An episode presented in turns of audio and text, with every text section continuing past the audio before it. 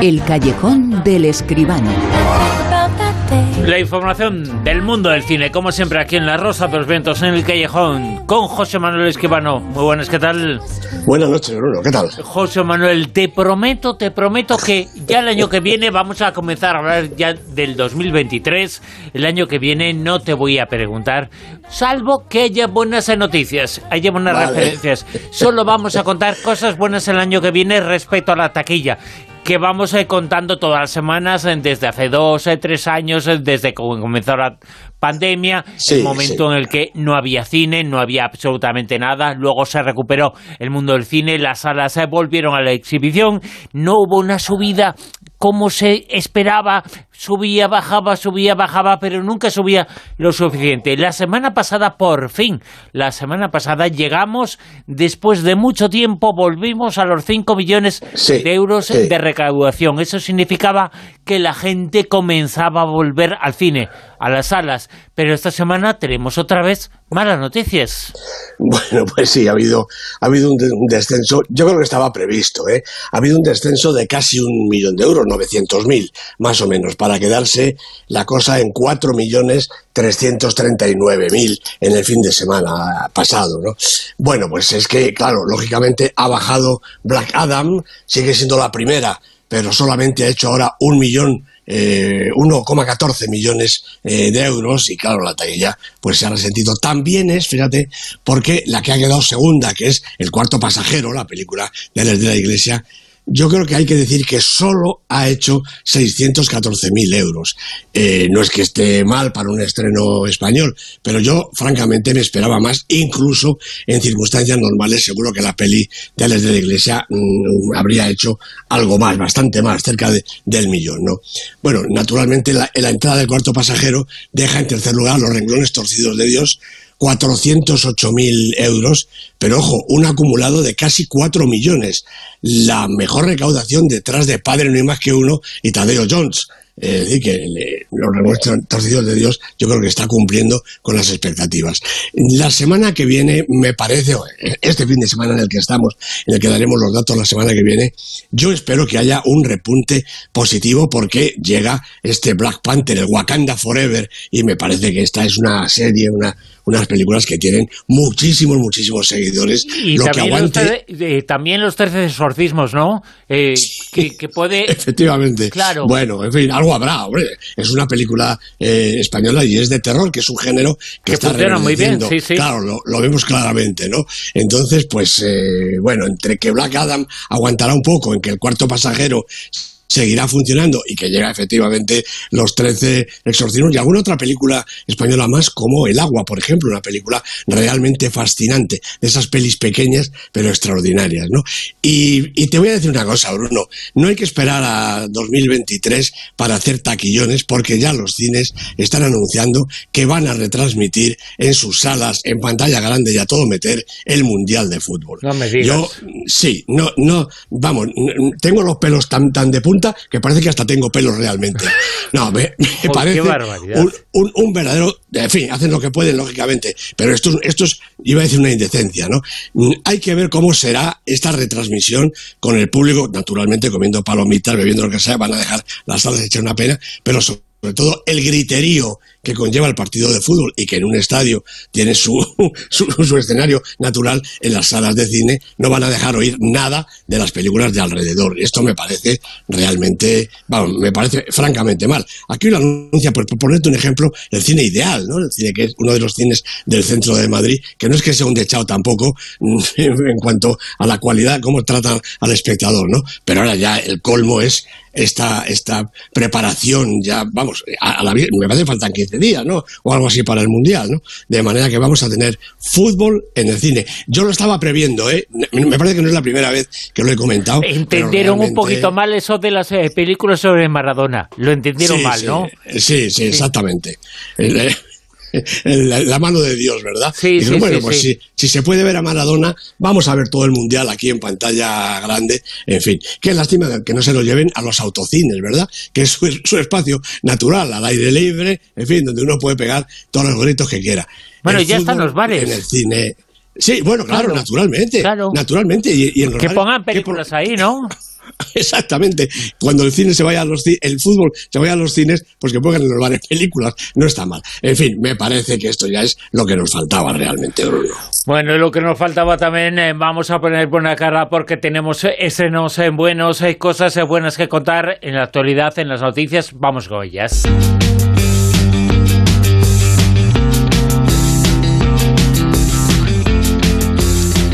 Porque una cosa buena tiene que ver con un eh, director consagrado, excelente. Hemos hablado en muchas ocasiones y hoy también lo vamos a hacer sobre Manuel Martín Cuenca. En efecto, en efecto, uno de nuestros grandes, grandes directores. Bueno, pues está rodando en Cádiz El amor de Andrea, acaba de empezar el rodaje. Fíjate, 12 meses largos de casting, 4.800 candidatos no profesionales, todos, cuatro semanas de ensayo y ahora un guion que ha escrito Martín Cuenca junto con Lola Mayo, que los intérpretes van conociendo según se rueda. La historia se va a rodar en orden cronológico y los intérpretes no saben de qué va lo que van a hacer cada día, se lo deben contar a primera hora de la mañana. La película trata de una joven de 15 años que quiere encontrar a su padre que desapareció por cuando se divorció de su madre, ¿no? Y con sus hermanos pequeños, Tomás y Fidel, pues lucha por lo localizar a su padre y recuperar su amor. Dice Martín Cuenca que es una película sobre el amor y la familia. Creo que sí, por el título y por el argumento estoy totalmente de acuerdo. Producen La Loma Blanca y La Zona y será distribuida por Filmax, me imagino que ya el año que viene, claro. Y también vamos a hablar de alguien que empieza, que debuta en el mundo del cine, pero ya sabemos que los debuts, si son femeninos, son muy, muy buenos normalmente. Ya lo creo que sí, y además es que parece que estas mujeres como que se les acaba de inventar la cosa. No, generalmente tienen ya una buena carrera en otros menesteres. Laura Alvea, de la que vamos a hablar, es guionista, ayudante de dirección, documentalista y también directora de series, ¿no? De manera que, bueno, tiene ya un bagaje. Dirige ahora La Mujer Dormida, protagonizada por Javier Rey, Almudena Amor y Amanda Goldsmith, a la que vimos en competencia oficial. Los tres en los papeles protagonistas. Y es un thriller sobrenatural, que me parece un empeño interesantísimo como para empezar, ¿no? El guion es de Miguel Ibáñez, Daniel González y Marta Armengol y cuenta la historia de Ana, una enfermera que se enamora del marido de una mujer en coma a la que ella cuida. Y de resultas de ese amor, eh, vamos a decir, relativamente insospechado, pues empieza a sentirse acosada por extraños fenómenos que tratan de acabar con ella. Este es el elemento paranormal. Producen la claqueta PC y Coming Soon Films, película que también veremos el año que viene. Y también vamos a hablar eh, el comentario, la crítica de esta semana, una película, una película que se acaba de estrenar, una película que se titula, tiene un título largo, pero es una película, es una película muy interesante la que vamos a comentar esta noche. Se titula, se llama Bardo, falsa crónica de unas cuantas verdades. Silverio. Silverio. Ya levántate, Silverio. Silverio Gama periodista, documentalista, slash, artista. ¿Te sientes más gringo o más mexicano? Y es que José Manuel, cuando hablamos de cine mexicano-argentino, eh, eh, era el acento, pero el acento que suena un poquito, un poquito a eso, pero la verdad es que todo lo que tiene que ver con el cine que viene de Estados Unidos eh, para abajo hasta Argentina es un cine espectacular espectacular. Hay que, hay que decir que es un cine en español. No lo olvidemos que en estos países, estos países la gente habla igual que nosotros. Bueno, Bardo, falsa crónica de unas cuantas verdades, la nueva película de Alejandro González Iñárritu, que también la ha producido junto con Stacy Persky y también ha escrito el guion junto con Nicolás Jacobone. Los protagonistas, Daniel Jiménez Cacho, Griselda Siciliani y Ximena La Madrid. Bueno, en fin, Amores Perros, 21 gramos, Babel, Beautiful con nuestro Javier Bardem, Birdman. Bueno, desde 2014 no tenía continuación en la gran pantalla la obra de este gigante del cine moderno, Alejandro González Iñárritu, que conforma con Alfonso Cuarón y Guillermo del Toro esa terna prodigiosa del cine mexicano. Iñárritu cuenta con cuatro Oscars en su haber y con el reconocimiento universal a su cine siempre arriesgado y siempre interesante.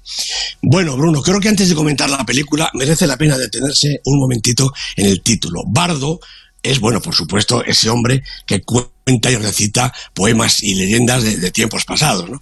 Pero la palabra bardo significa también en el mundo budista un estado intermedio, una transición comúnmente entre la vida y la muerte. Bueno, este significado es el que yo creo que se puede aplicar con mayor propiedad al filme.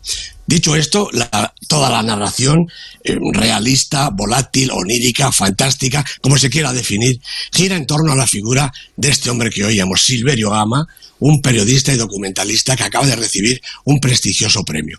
Es el primer mexicano y latinoamericano que lo gana, y todo el mundo en su país, no sabemos si también él, está orgulloso de su paisano. Silverio vive en Estados Unidos, pero vuelve a su patria reclamado por su gente, las autoridades, los medios, todo el mundo. Bueno, realmente lo que él quiere en esos momentos es evitar tanta celebración y centrarse en su posible entrevista con el presidente americano, quizá entre otros asuntos para preguntarle por la compra de un Estado mexicano por la poderosa Amazon. Así están las cosas ahí.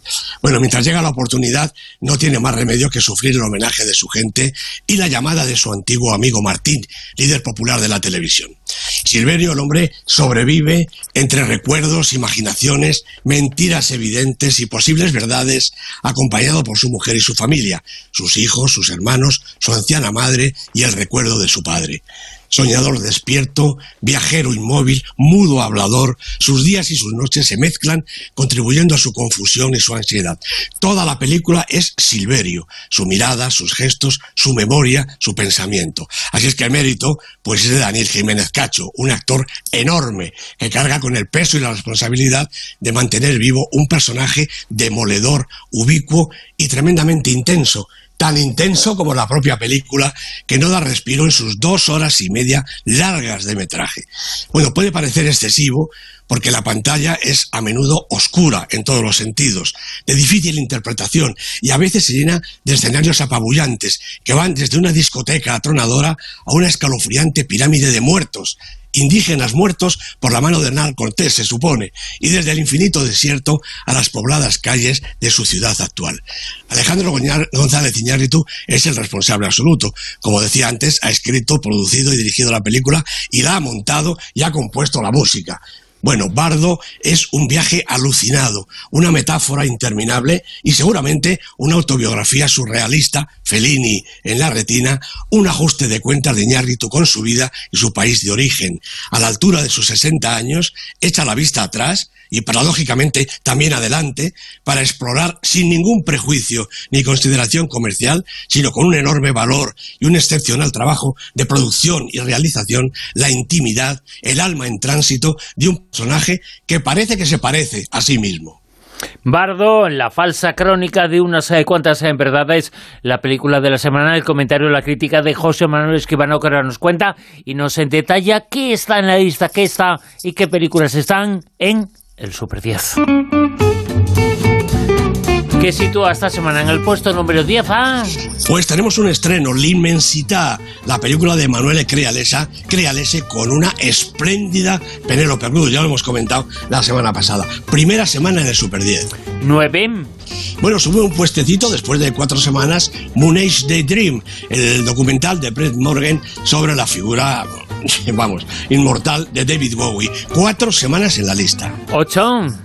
Pues tenemos otro estreno, eh, película española, Girasoles Silvestres, la película tan interesante, tan estupenda de Jaime Rosales con Ana Castillo y Oriol Pla. Ana Castillo, otra de nuestras actrices descomunales. Siete. Otra película española, seis en, en, esta semana también, Bruno. Los renglones torcidos de Dios, cuatro semanas y todavía ha subido la peli de Oriol Paulo con Bárbara Leni y Eduard Fernández. Seis. El estreno de la semana, el estreno importante, la película de la semana, directamente al puesto 6, El cuarto pasajero de Alex de la Iglesia, con Alberto San Juan, con Blanca Suárez, con Ernesto Alterio, en fin, todos metidos en un coche de Bilbao a Madrid, si es que llegan. Y de Bilbao a Madrid, en el término medio, está más o menos a Burgos, en el término medio de esta lista. Exacto. En el puesto número 5 está... Pues está un año, una noche, la peli de Isaac y la Cuesta, segunda semana en el Super 10 y subiendo. Ya verás, seguramente algunos estarán ahora escribiéndome en Twitter, Almodía Rosavientos, que Burgos no está en el término medio, que está, yo que sé el que, ¿no? Pero se me ha ocurrido Burgos, eh, que es Pues, una eh, ciudad, me- además, eh, fantástica, fantástica. Sí, y, y además no estás tan Y equivocado. bellísima, creo además, ¿eh? Bellísima, en efecto, ya lo creo. Y también Bilbao, también lo es. eh, tenemos una imagen de Bilbao que no tiene nada que ver con Ah, la no, realidad. no. Es Bilbao una es ciudad Bruno. que, que está además en un momento fantástico. eh, Sí. pasó una época, la época industrial, esa ya pasó y ahora es una ciudad eh, fantástica que os recomiendo muchísimo, muchísimo visitar. Una ciudad Yo que, también, que, eh, tengo la suerte de haber eh, no solo conocido y estado en ella, sino de haber eh, vivido. Es una ciudad fantástica y un lugar extraordinario. Puesto número 4. Argentina 1985, la peli de Santiago Mitre con Ricardo Darín. Qué buenas interpretaciones en todas estas películas, Bruno. Subiendo en su quinta semana, porque había caído un poquito y ahora lo recupera. 3. Black Adam, la película que no es española, pero que ha dirigido en español Jaume Collet Serra con Dwayne Johnson, La Roca, no hay ni media palabra más que decir. Segunda semana ha subido un puesto. En el puesto número 2, Bueno, aquí ya estamos en nuestro gran cine. Alcarrás, de Carla Simón, es 27 semanas en el Super 10 y aquí va a estar hasta que algún exhibidor decida retirarla y esperemos que tarden mucho. ojalá sea así, ojalá tarde mucho y ojalá hablemos mucho, muchos eh, meses de esta película que es la apuesta española, una de las grandes apuestas de Exacto. cara a los Oscar, eh, que llegarán en unos meses, eh, pero llegarán con Alcarrás como nuestra gran apuesta. Eso es. Y en el puesto número uno, Pues digo lo mismo que antes, 23 semanas ya llevan el Super 10, casi todas en lo más alto, Cinco Lobitos, una película extraordinaria, una película que te llega al corazón. Alauda Ruiz de Azúa es la directora, Laia Costa, Susi Sánchez, sus protagonistas. Digo lo mismo, a ver si los exhibidores aguantan todavía muchas semanas con ella en cartel. Ojalá sea así, ojalá aguante mucho. Alcarrás y Cinco Lobitos son películas españolas, son películas que valen mucho y llevan muchas semanas en los primeros puestos de este Super 10 que como siempre nos ha contado aquí en el Callejón José Manuel Esquivano, a quien escucharemos el próximo fin de semana aquí en La Rosa de los Vientos. José Manuel, hasta entonces. Hasta entonces, Bruno, un abrazo.